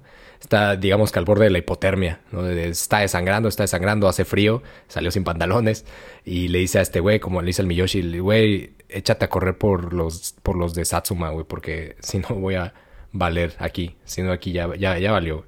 Entonces Miyoshi se echa a correr, como sabiendo lo que lo deja ahí, que, que lo deja como este, seguro, se echa a correr por Satsuma y cuando llega a Satsuma, oh sorpresa, la mítica Oreo ya había llegado a Satsuma. Cuando, estaba, cuando estaban todos los menesteres ahí, la Oreo se salió en toalla y todo el pedo. O sea, dijo, güey, o sea, sin pedo, pues qué, güey. ¿no? Frío, enero, güey, frío, frío febrero, güey, enero, ni pedo. ¿No? Se pone... sí, o sea, este, estos güeyes, o sea, armados, este, con, con todo el entrenamiento samurai, o sea, ese pedo, acaban saliendo por una ventana, desmadrados, este, en harapos. En harapo, sí. Y, y esta morra con, su toalla, o sea, también en medio de todo ese desmadre, güey. Sí, ya, bien fresca, en Satsuma. Exacto, exacto. Dice como, Sí, es, que lo que hago es que justamente se, sale sin que nadie se dé cuenta. ¿No? Digo, si, si, agarra, unos pequeños harapos, un bonito yucata, lo alcanza a agarrar así como se lo pone por encimita y se va con el pelo mojado, todo ahí así como en friega, y llega a Satsuma, justamente al territorio de Satsuma, que de ahí no estaba tan lejos. Ella ya había llegado, y ya había pedido ayuda, y ya estaban organizándose para ir, y, y que es el mismo, supuestamente es el mismo, de hecho, es como el, el, el Miyoshi, es como de, ah, ah chis ¿qué pedo, güey? ¿En qué momento llegaste aquí, no? Y, y la hora así como, güey, pues si quieres para mañana, o sea, era para ayer, hijo, ¿no? Sí, no, o sea, Cuando, cuando yo, este, tú vienes, yo ya vine, güey, Sí, ya vi- de regreso tres veces. Güey, yo te mato tres veces antes de que mueras, güey. O sea, así. Así, así era Oreo. O sea, era, era, era chida. Y mm, Ok. llega, pues, llega a Satsuma y se dice que es como, que es Saigo Takamori, ¿no? El güey que, el que dijo como, güey, yo me rifo. Pero pues Saigo Takamori era una eminencia, ¿no? Y el clan Satsuma tenía miedo de que ese día que acababan de firmar el tratado para echar al Bakufu con Choshu, ese día, si iba el mismo Saigo Takamori a apoyarlo, a apoyar a Ryoma, pues quedaría ya muy claro para el Estado, ¿no? De que había una alianza nueva y eterna para, para, para echarlo. Entonces, Sí. detuvieron a Saigo como, güey, no, o sea, manda al Yoshi, güey. Manda al Yoshi, no hay pedo. Y el Yoshi así como de, ah, ¿yo por qué, güey? Y pues al final termina mandando, mandando a un sujeto que se llama Yoshi Kosuke, que era también un era mítico espadachín. Va ese güey con otros 60 sujetos, así hechos. Ay, güey. Sí, así como, güey, pásame a, nomás dos, tres, bueno, mándame unos 60. Yo creo 60, 60 está chido. Es como, ah, pero esos güeyes son solo, son solo nueve. Mándame 60, no hay pedo.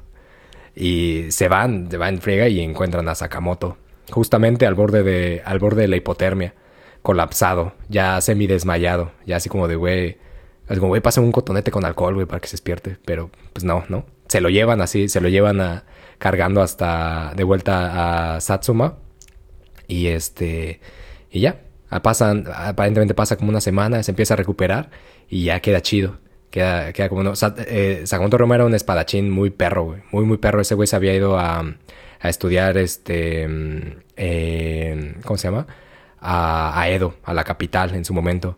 Eh, le costó mucho trabajo salirse de Tosa porque en ese momento salir de tu clan era, era, era mal visto. De hecho, si tú te fugabas sin permiso, era penalizado por ley y tenías que tener un permiso especial del daimyo para poder salir. Entonces, pues claro que Sakamoto, Sakamoto lo que hace es huyó, o sea, ese güey era un prófugo, ¿no? Que eso también le suma a... Eh, ¿quién, pudo, quién quería A matar a... Sí, ¿quién, quién más quiere matar a, Sa- a- a Sakamoto Roma? Pues yo, güey, yo como que también de ahí le traigo unas cositas, como que se, fa- como que se va de la casa sin avisar. Yo también, yo también como que sí lo quiero matar. Y pues le va, va sumando, le va sumando y le va sumando. Pero este güey, pues lo que quería era, era practicar la espada, ¿no? Él se va a estudiar un estilo que se llama em, Hokushi Nito, que es un, un estilo que sobre todo se hizo muy famoso en Edo por un espadachín también famoso que se llama Chiba Sadachi. Chiba Sadachi. Y mm, de hecho se dice que Chiba Sadashi le dice como, güey, hazte el mero mero de esta escuela, porque ese güey no tenía hijos. Entonces le dice, güey, hazte el mero mero de esta escuela, necesito a alguien como tú. Y, y ahí, como pa- también, o sea, además, pues ya, ya, ya, ya- sabemos por dónde va Sakamoto, ¿no? Además de ser este un espadachín así, pues tenía la fama de que, de que era, era rockstro. ¿No? Entonces, como que el, el Chiva le dice, como, güey, tengo una hija, güey, pues la verdad es que, pues mi hija, pues la verdad es que es muy bonita, y, y la hija, la hija no, era- no, no era solo bonita, sino que se la parte a Sakamoto Ryoma en la espada, güey. O sea, en, en- hay como historiales de varios duelos que tienen, y lo hace popó, güey.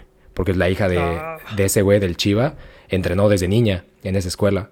¿no? Entonces era un espadachín muy grande. Lo que pasa es que en ese momento estaba como todavía esta, esta idea de que, de que una mujer no iba a poder este, llevar el nombre de la escuela y seguir con el linaje, ¿no? Entonces, lo que, es, lo que el, el maestro Chiva quería, pues, era alguien que se casara con su hija y que pudiera seguir la escuela. Entonces, eh, como que él encuentra en Ryoma eso, ¿no? Como de, güey, pues estás, estás, estás, estás- guapetón, güey, si traes acá aporte. Y, mm, pues, mi hija es chida, yo creo que se pueden casar. ¿no? Y hay como ahí sus menesteres, pero al final la hija dice como, nah. O sea, Sakamoto dice como, "Mm, no sé, güey, es que mi vida es muy movida. Yo ando para todos lados, para arriba y para abajo. Y como que en principio Uy. pareciera que sí, La clásica. la clásica, güey. Pero también es, es esta muchacha la que le dice como, "Mm, nah, yo no me late, güey. Me voy a dedicar a la espada. O sea, yo, yo, yo me dedico a este pedo. Y al final la casa acaba convenciendo a su, a su padre de que la deja a cargo de la, de la escuela. Uh, Que al final termina, todo esto termina por desvanecerse, pues porque llega, porque llega la restauración Meiji. Pero, pero el caso de ella es, es muy chido, que igual lo vamos a, lo vamos a cotorrear después en otro, en otro episodio, pero, pero ella era como de estos brotes, ¿no? Que a veces cuando da la sensación de que, de que, mm, de que la mujer está como en un plano secundario hasta la fecha en el Japón, ahí yo creo que hay que pensarlo, no, o sea, no porque no sea así, ojo, porque yo también creo que es así en, en el sentido de equidad de género, lo que voy es que al final la, historia es una reconstrucción hecha a partir del poder, ¿no? Y es la normalización de ese poder, la forma más violenta de ejercerlo. Pero si empezamos a, a buscar atrás en la historia, hay personajes como estos, o sea, muy cabrón, muy cabrón, con esta muchacha, y sobre todo, como Orio, Sí, o sea, la- le dice- las dos, claro. eh, las dos, y que, y que son personajes que no aparecen, y es, es, o sea, sí aparecen, ¿no? Pero no aparecen con ese vigor. Y lo cagado es que es justamente el Sakamoto Ryoma, cuando le escribe esta carta a su familia, le dice como de... eh, le escribe dos cartas así larguísimas contando todo el chisme, que las cartas las están disponibles, son, o sea, se pueden ver. Este, mm, y ese güey les dice como de, güey, casi muero en el Teradaya, así, ¿no? Es como, güey, casi muero en el Teradaya, güey, no mames. Este, pero fue gracias a Orio que sobreviví. Ella fue directo a la residencia de Satsuma a darles toda- todo, todo el pedo, todo el aviso. Mandaron a las tropas y, y una gran muchacha. Por cierto, nos casamos. Y es de, ay, güey. Y pues, sí, se vuelven, se vuelven una mítica pareja. Los, los, los Río. Porque además, el, el kanji de Ryoma, el de Río es el de dragón. Y el de Orio también es el de dragón. Entonces y ya. que era algo, a- al- sí, ya era como está todo. Y era algo, algo no, no común, ¿no? Que una mujer tuviera ese, ese carácter en su nombre, sí. Río. Ese es el que, el que aparece como el, el- el que es más compuesto, ¿no? Porque, Es más compuesto, sí. porque hay estas dos versiones del, del kanji de dragón. No, es justamente el, el que es más compuesto. Ok, ok. Está el que chido es más ese. compuesto. Está chido. Entonces, claro, eh, se vuelven, se casan, se vuelven una mítica pareja. Y este. mm, Ella, ella es muy chida. O sea, ella- en general hay, hay varias anécdotas que se cuentan. Hay un trabajo de este güey de. Ah, ¿cómo se llama? Am, de Shiba Ryotaro. Que él tiene, tiene un volumen, tres volúmenes de un- libros dedicados a Sakamoto Ryoma. Y ese güey le pone, hace una construcción muy chida, de, un acercamiento muy chido de Orio. Pero, este, hay otra postura que justamente me gustaría enlazar, enlazar en este chisme, si no, si no te importa, mi estimado Diego. No, para nada, adelante. Este, justamente un- un poco siguiendo esta dinámica, eh, ella, Orio sobrevive, o sea, al final ya platicaremos otro día cómo es que finalmente le dan matarilerón al buen Ryoma, pero, pero Orio, Orio al final sigue, o sea, sobrevive, sobrevive, y ella sí llega a ver la, la- lo que Sakamoto Ryoma se propuso, ella lo ve todo. Se vuelve a casar, como, ah, pues, pues, así, sí, así me gustaba el Ryoma, pero bueno, también pues, es mi vida, güey, yo quiero seguir adelante. Se vuelve a casar, a lo que no era tan común. Era, era común, pero No. por ejemplo, está también la historia de, de la esposa de, de Takasugi Shinsaku, que era el que le da el revólver a Sakamoto, donde su esposa era una geisha famosa del, de Choshu. Entonces, pues se casa con esta, con esta muchacha. Y bueno, realmente Takasugi tenía dos esposas. Este, esta muchacha era originaria de ahí, pero se va a Kioto y trabaja en Kioto. Y estaba su esposa, esposa. Y su esposa, a su esposa le dice como de tengo una misión importante que hacer para, la, para salvar a la patria, ¿no? No puedo quedarme aquí mucho tiempo. Y se va, se hace, no, o sea, se casa con esta muchacha, con la geisha, y se van a Choshu. Y después, este, cuando muere, Takasuki Shinsaku es considerado como un, un héroe en el clan. Y van a visitar a la, a la geisha y le dicen como de, güey, sería inapropiado para una mujer como tú casarse con otro hombre después de haber estado con, con alguien como Takasugi. Entonces, no, te, no hay pedo, tú no te preocupes por el varo, aquí te, el Estado te va a mantener, o sea, el Estado de Choshu te va a mantener, pero pues te vamos a rapar y te vamos a meter a un convento. Entonces la, la rapan y la excluyen de la sociedad, ¿no? La- y, eso era algo pues, que pasaba muy a menudo, ¿no? En, en muchos lugares, en muchas escenas. Y es algo que, Río, que con Río no pasa. Río realmente hace su vida, es como, pues ya mataron a este güey, o sea, ni pedo, pues mi vida sigue. Pero al menos durante eh, más o menos dos años hay muchas historias muy chidas de, de estos dos, de Orio, de Orio y de, de Sakamoto Ryoma. O sea, de, de- de este punto en el que en el que suceden los, los eventos del Teradaya y que se echan a, a Sakamoto, más o menos son unos dos años. Es un año y, y ya, se, ya llevaban más o menos un año de conocerse. Entonces, como que. En esas miradas de, ay, es como que sí me gusta y la Oreo está es chida. El Sakamoto le ayuda mucho porque su papá, su papá pertenecía a una familia un poco élite de samuráis, pero cuando se muere, pues todos quedan tirados a la mierda. Entonces empieza, les consigue como Sakamoto la ayuda, como de, güey, yo tengo un cuate ahí en Kobe. Igual, este, podría, mándame a tu hermano, güey, mándame a tu carnal, que se vaya a chambear con ese güey. Entonces, ya, mandan a ese güey, ¿no? Como, mames, conozco un vato acá, güey, en, en tal lugar. Este, mm, igual y tu hermana puede chambear ahí. Como, güey, pues dile si le late, ¿no? se va su hermana. Como, güey, conozco a este sujeto que eh, tiene un santo, un templo, ¿no? Igual tu mamá puede quedarse ahí. Entonces, como que le ayuda mucho con su familia. Qué chido. Y, y además Sakamoto, Sakamoto tocaba, to- tocaba el shamisen. Entonces era muy popular el Sakamoto cantor, ¿no? Así como de, eh, ¿qué- ¿quién quiere una rolita? Entonces, como que él, él se llevaba también muy bien con, con la familia. Entonces, como que ya, lle- o sea, sí tienen varias historias de un año antes de conocer, o sea, cuando llevaban, antes de que, de que pasara esto, un periodo que llevan de conocerse y luego el periodo de casados. Que hay una historia también donde van a, van a Kagoshima, que es donde estaba Satsuma, el estado de Satsuma, hoy, hoy es Kagoshima. Y hay una montaña en particular, que ahorita no me acuerdo su nombre, pero se dice que ahí estaba originalmente. Es uno de los puntos claves en el Nihon Shoki, en la, en la, en la mitología del, del Japón. Y era una montaña reservada a puros hombres. Este, y en el libro, en el libro de, de Ryotaro hay una reconstrucción muy chida del, momento en el que van los dos. O sea, los dos están en Kagoshima y Sakamoto quiere ir, o sea, quiere subir esa montaña porque se dice que ahí estaba la lanza de Susano, que Susano eh, este, es este personaje de la mitología japonesa. Entonces, que ahí clava una lanza a Susano, que, que igual nos, no, o sea, que ahí, o sea, entre eso y la, y la lanza de, de Evangelion, ahí, ta- ahí estamos, ¿eh? O sea, ahí estamos muy coordinados. Creo que, Y, ajá, me mm, suena como que a, a esta... Yo creo que si se combina esta idea de, de la mitología de, de Japón con el concepto de este soldado, ¿no? ¿Es Longino? ¿Longines? No, Long- sí, Longinus. Ajá, nunca he sabido cómo, cómo pasarlo al español. Eh, pero bueno, este es... Longin- longinario. Ajá. ¿Quién sabe?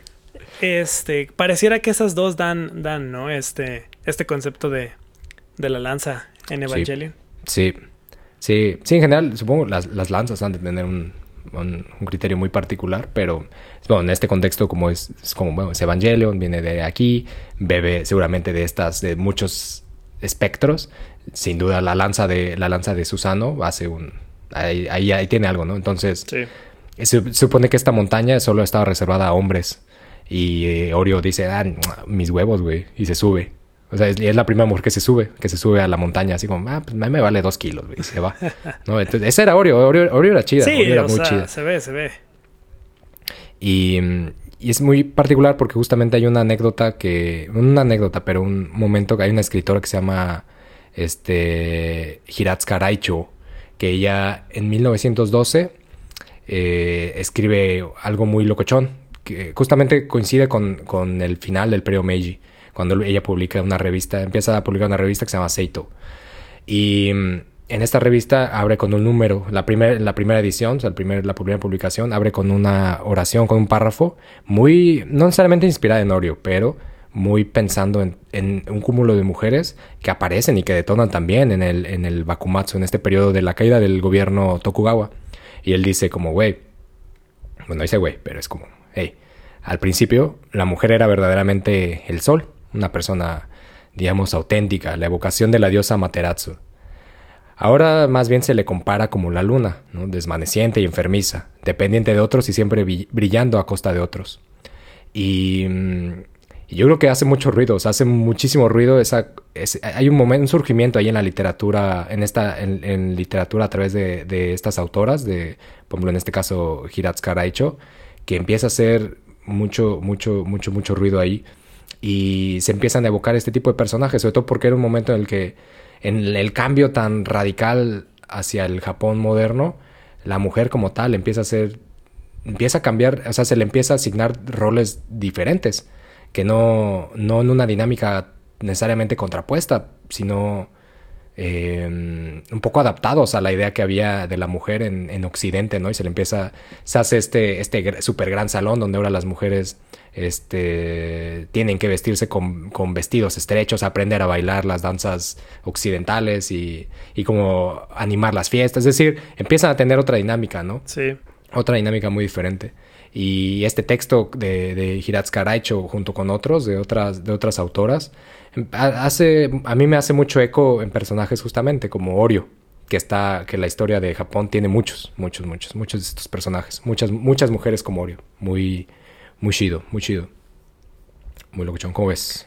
Estaba pensando justo en, en, en esta, en esta otra mujer que mencionabas que se quedó con, con la escuela, ¿no? De, de la espada. Tan de Chiva. Sí. Y, y seguramente ella sola se hubiera echado a todos los güeyes que estaban ahí.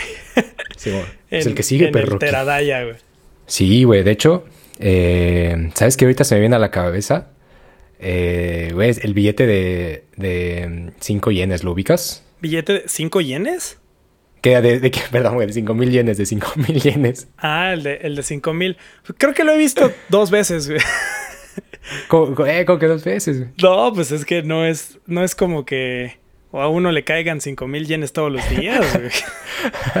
Ah, de, ah, no mames, la ve este pantalón, no mames, ¿qué es esta pelusa? No mames, 5 mil yenes. No, eso no pasa.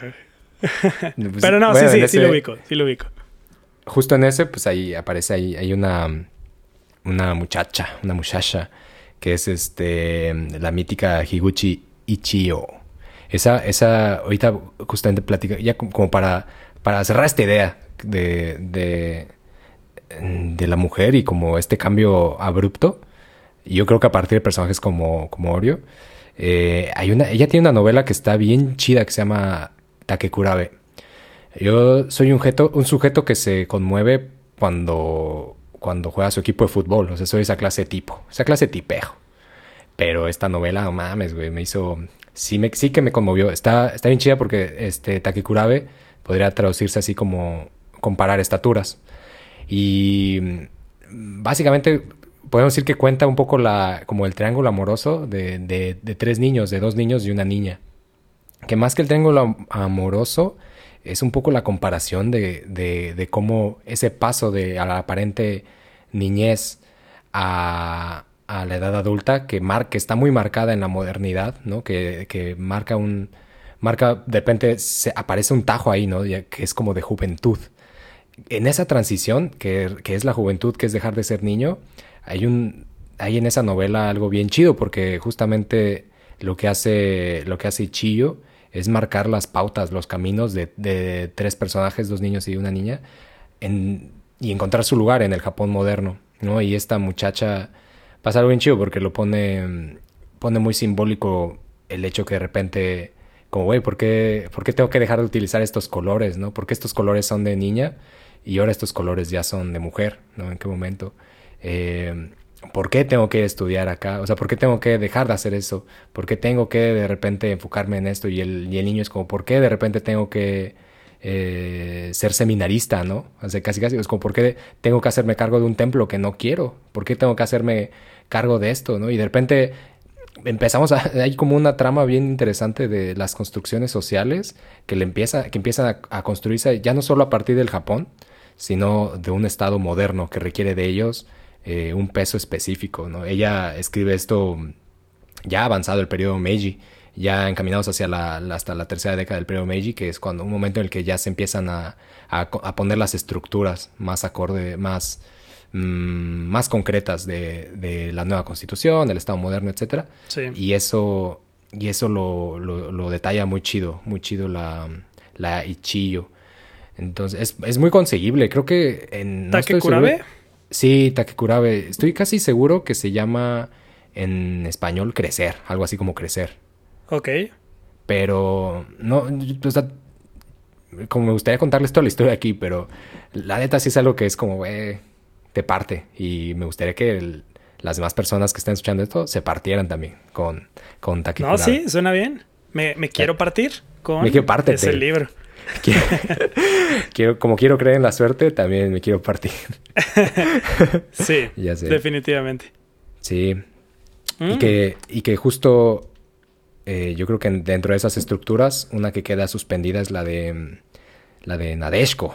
No, sí, bueno, justo hay un hay una cosa ahí con Nadeshko que es muy interesante porque mm, hace como esta formulación, ¿no? De, de la forma ética y estética que debía ser la mujer, como debía ser la mujer, de acuerdo al Japón, al Japón eh, más ancestral y que va un poco relacionado a eso, a eso que te decía hace rato, ¿no? De Takechi Hanpeita diciendo como, ah, este, el camino de la mujer, muy similar como al, al, bushido, como el samurái o el hombre debe asistir al bushido, que también eso es muy incompleto porque es como de... Pues, pues, ¿Qué porcentaje de la población es samurái? ¿2%? ¿4%? Dependiendo del año.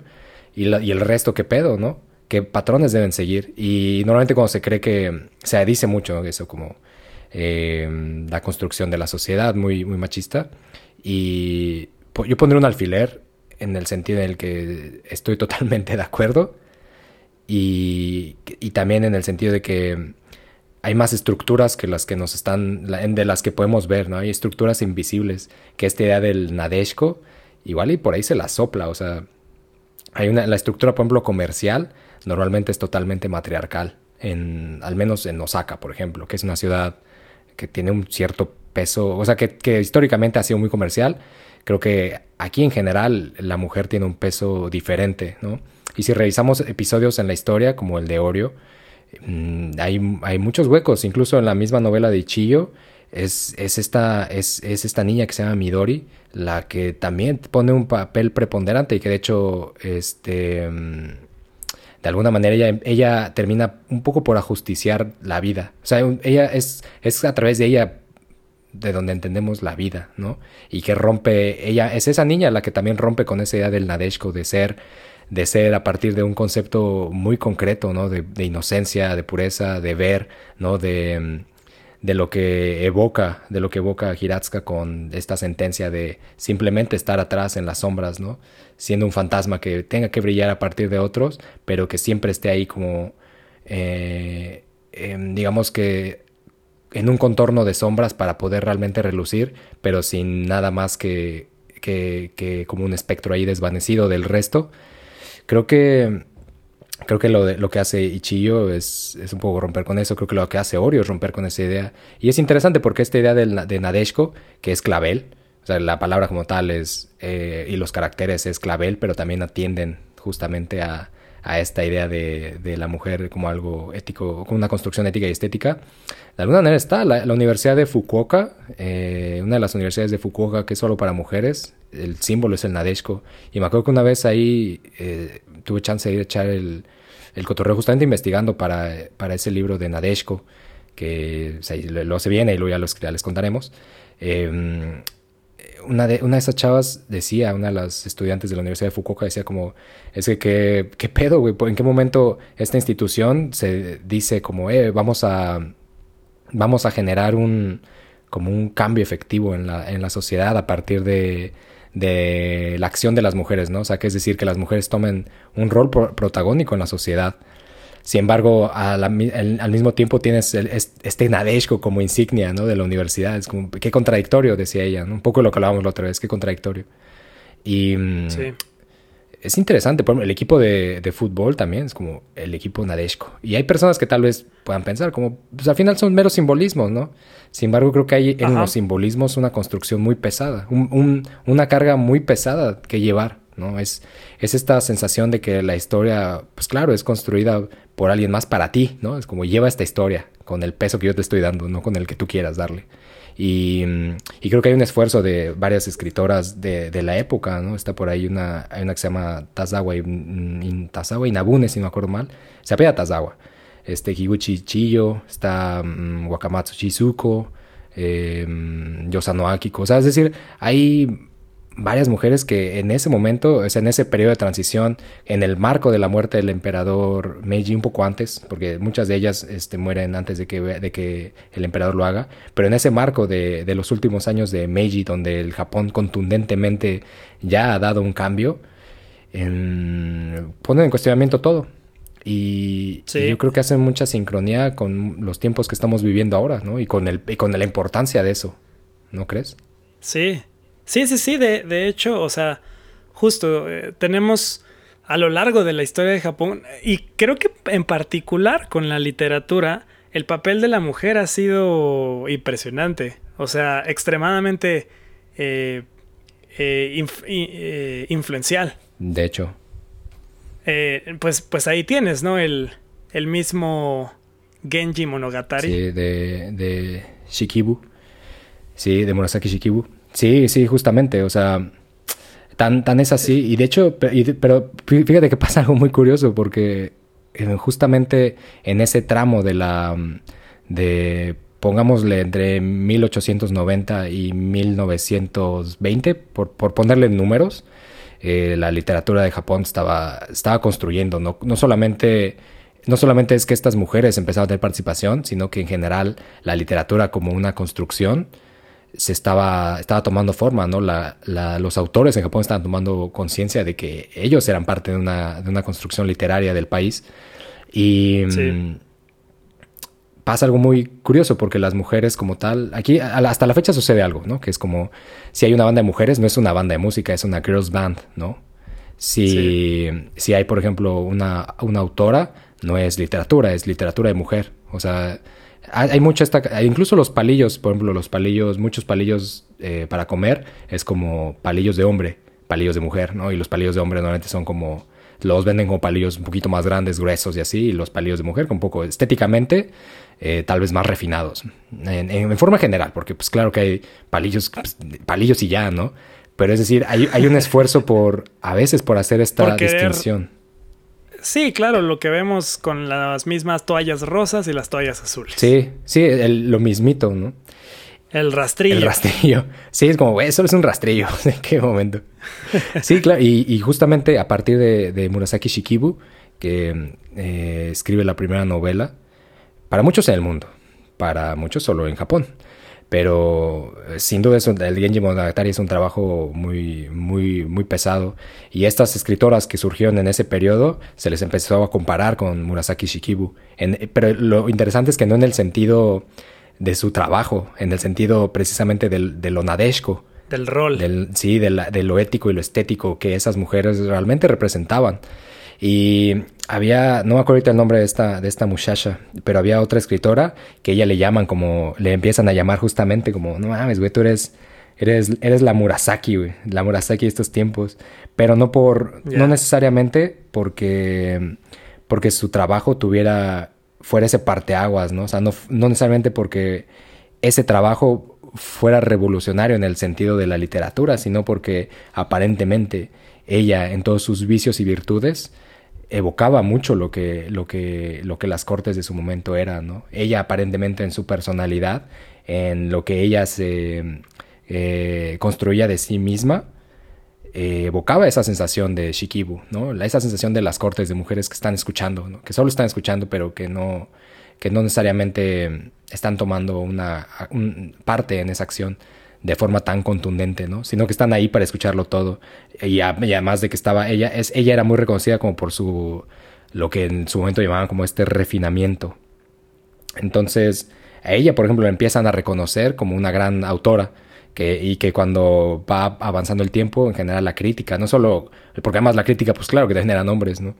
Pero la crítica en general del entorno de otras mujeres eh, va reconociendo en, ella otro tipo de trabajo, ¿no? Y mientras que se le reconoce su aporte desde ciertos espacios, se le reconoce a otras mujeres también como de, güey, pero esta, por ejemplo, hay una autora que es la primera autora que empieza a traer este, mm, eh, a las mujeres como, no solamente como cobradoras de venganza, ¿no? Sino como fantasmas más racionales, porque pues, el fantasma, un poco retomando el tema de, de, lo fantasmagórico de, de Kioto, los fantasmas también, ¿no? De repente porque tienen que ser mujeres, ¿no? Porque son mujeres. Y, y ahí, exacto, y, como dices, siempre está esta, esta parte de, la venganza que me gustaría, me gustaría que, en algún punto también platicáramos, chismeáramos un poco de, estos conceptos de, lo fantasmal. Sí, sí, que está, sí, no, sí, sí, sí, hay, yo creo que hay un, hay muchas cosas de que chismear, de que, de que echar el, chisme, pero, pero sí, justamente creo que... Eh, el punto es que, por ejemplo, nos acordamos de Sakamoto Ryoma por Sakamoto Ryoma, pero, pero hay en todo lo que es Sakamoto Ryoma una gran parte de, de Oreo. Y, eso a veces se nos pierde, y es bueno verlo. Es, creo que está muy, es muy, muy chido. Y en ese sentido creo que, creo que está bien leer Takekurabe y llorar. y llorar mucho. Sí, sí está chido. Y me quedo con eso, me quedo con con esta figura de Oreo en todo el incidente del Teradaya. Sí, un gran, un gran momento. Pero bueno, algo que quieras agregar, mi estimado Diego. Pues, pues nada más para cerrar. eh, me, gustaría, me gustaría hacerte esta pregunta de... eh, eh, hemos estado discutiendo de esto, de este concepto de Nadeshko. Tú estás trabajando en, en, en un libro que lleva por título Nadeshko. Tuve el placer ya de, de leer algunos fragmentos y pues nada más. Quería preguntarte, ¿cuándo podremos no solo rompernos con este con toda esta literatura eh, que ya, que ya de por sí nos va a romper. ¿Cuándo podré romperme también con Nadeshko? Romper el cochinito para comprarlo. Este. eh, probablemente el siguiente año justamente se acabó de escribir. Bueno, lo acabé ya. Uy. Como una victoria. Una victoria ante la vida. Toma eso, vida. Me querías, me querías acabar con tu cansancio y ansiedades. Pues toma eso.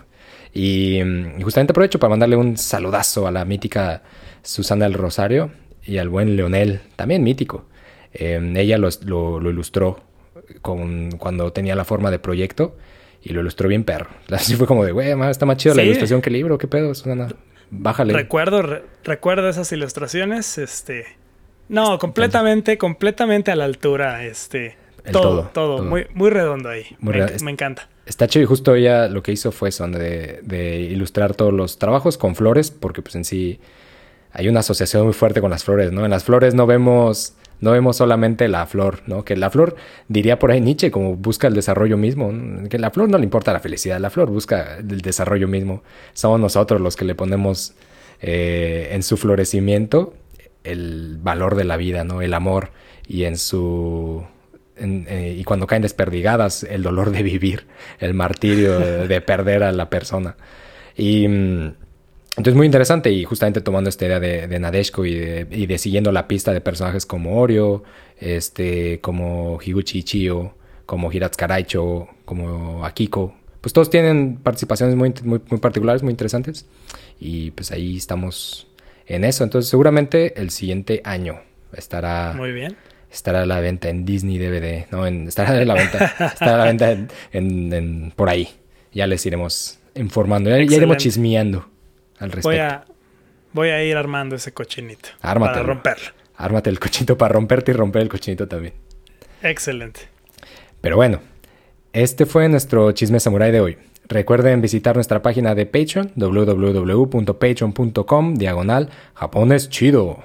Ahí pueden apoyarnos y hacerse parte de Japonés Chido para que sigamos chismeando con ustedes sobre samuráis, sus ritos de amor y muerte, eh, escapes en toallas, sin pantalones y todas esas cosas que no pueden ser sino japonesas.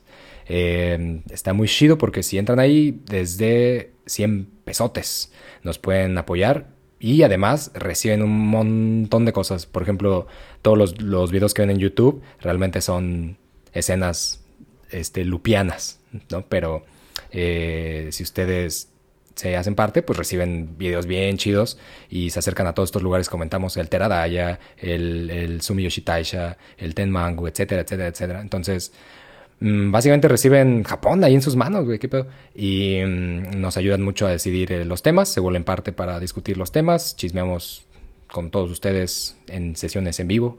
Eh, hacemos preguntas, nos hacemos preguntas todos, chismeamos, se, nos divertimos y últimamente reciben un bonito libro también. Este, hay muchas cosas, ahí échenle un vistazo y, y pues nada, además de todo el material exclusivo que reciben, ¿o no? Está muy Sí, chido. no, por supuesto. O sea, tener, tener Japón en tus manos por menos de mil yenes al mes. Que mil, yen- mil yenes suena, suena, suena bien, suena letal. Sí, suena. Como- Creo que suena, suena como más, ¿verdad? suena muy Eh, letal.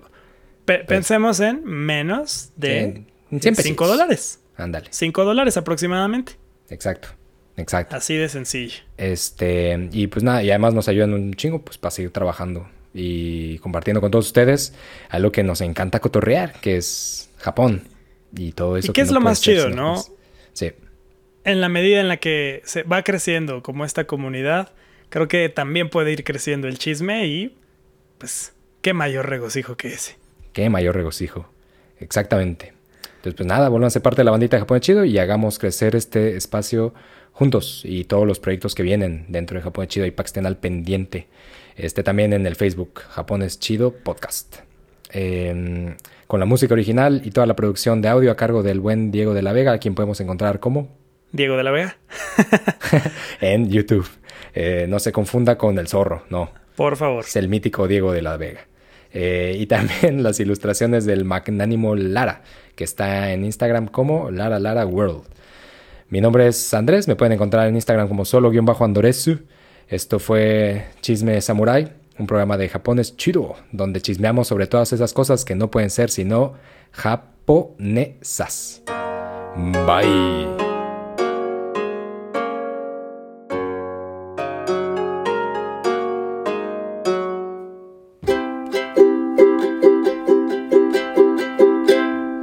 japonés chido